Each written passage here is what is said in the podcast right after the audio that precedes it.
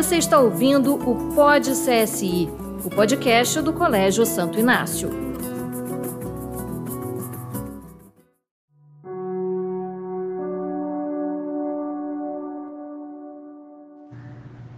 Olá, você que está acompanhando o Pod CSI, seja bem-vindo, seja bem-vinda. Eu sou Rodrigo Moco, agente de formação cristã do Colégio Santo Inácio. Somos chamados à santidade, e santidade está relacionada com compaixão, com misericórdia, com amor, com esse convite que Deus nos faz. Sede santos, porque eu sou santo. Deus está presente e atuante nas fendas da nossa vida, de nossas feridas e fracassos. O Deus Santo desce e santifica toda a nossa existência. Deus é amor e nisso consiste a santidade de Deus. Trata-se, pois, de nos abrirmos ao amor, reconhecendo que somos criaturas limitadas, frágeis, pecadoras. Essa capacidade de amar nos é dada por Deus, é um dom de Deus. Somos amados por Ele sem condições.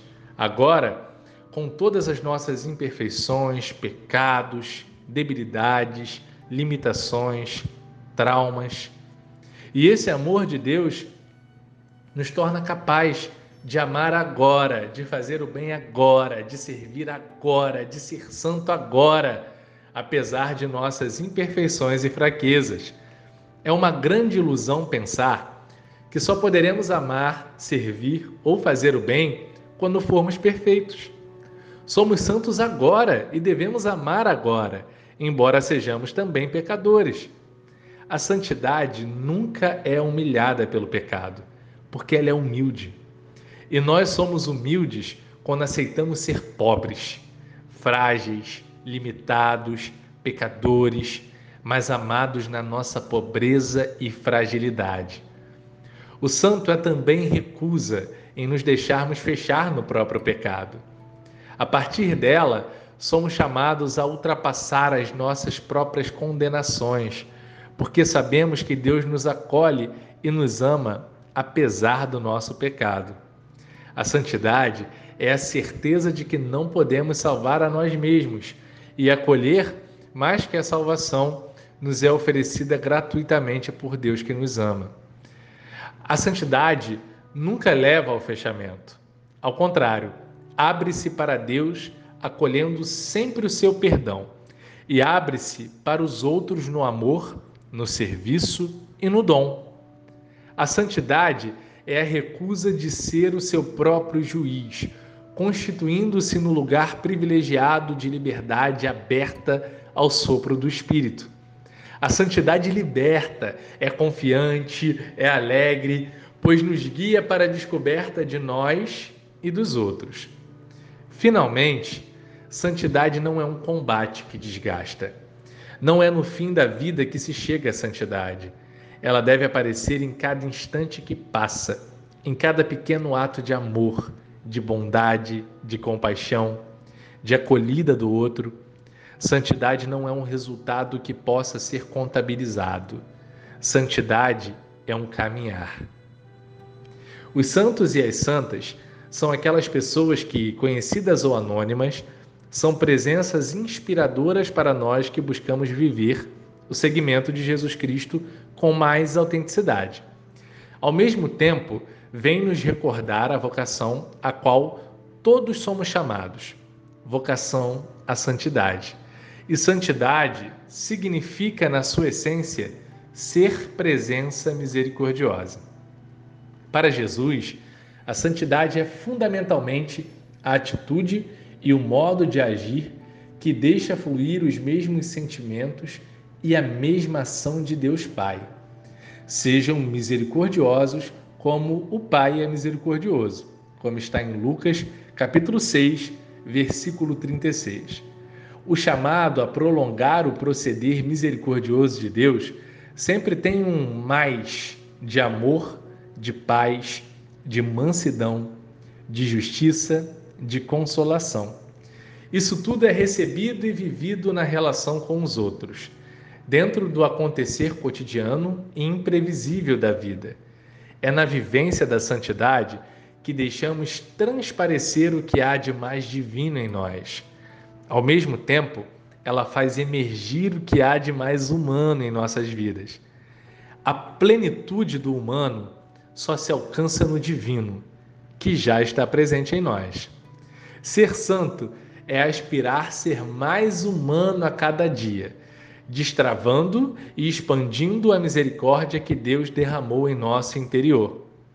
Quando acreditamos que, para sermos santos, temos de anular os sentidos, reprimir os sentimentos, submeter a vontade, centrar a vida nas renúncias e sacrifícios, nós estamos nos desumanizando. Quando colocamos a santidade no extraordinário, estamos nos afastando da referência do Evangelho. Se acreditamos que santo é aquele que faz o que ninguém é capaz de fazer, ou que deixa de fazer aquilo que todos fazem, já caímos na armadilha do ideal de perfeição. Não fomos chamados para sermos perfeitos, mas para viver a santidade em meio às fragilidades e limitações da vida cotidiana. A experiência de misericórdia gera em nós uma atitude correspondente de misericórdia. O Deus misericordioso cria em nós um coração novo feito de acordo com o seu, capaz de misericórdia. Bem-aventurados os misericordiosos, porque alcançarão misericórdia. É exatamente este o maior sinal da sua misericórdia.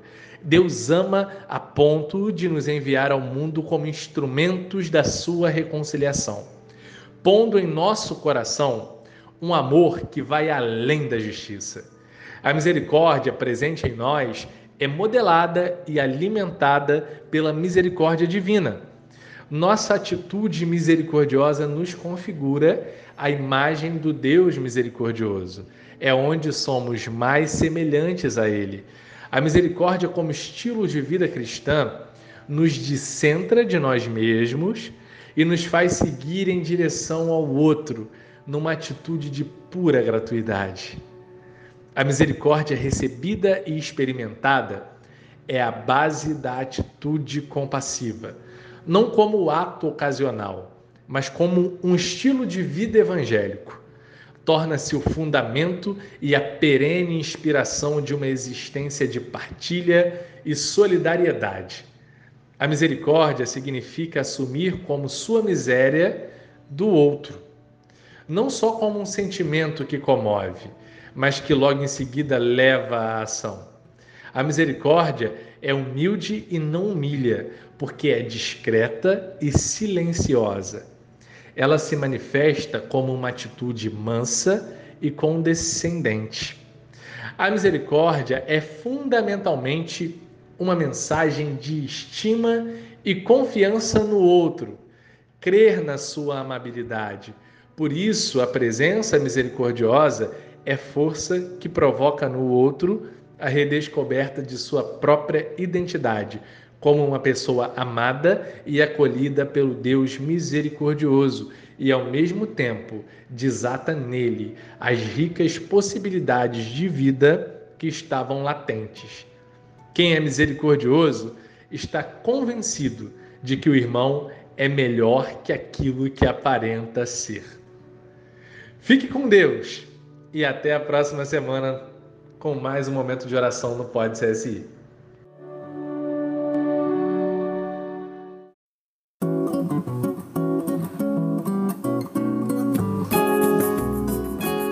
Você ouviu o Pod CSI, o podcast do Colégio Santo Inácio.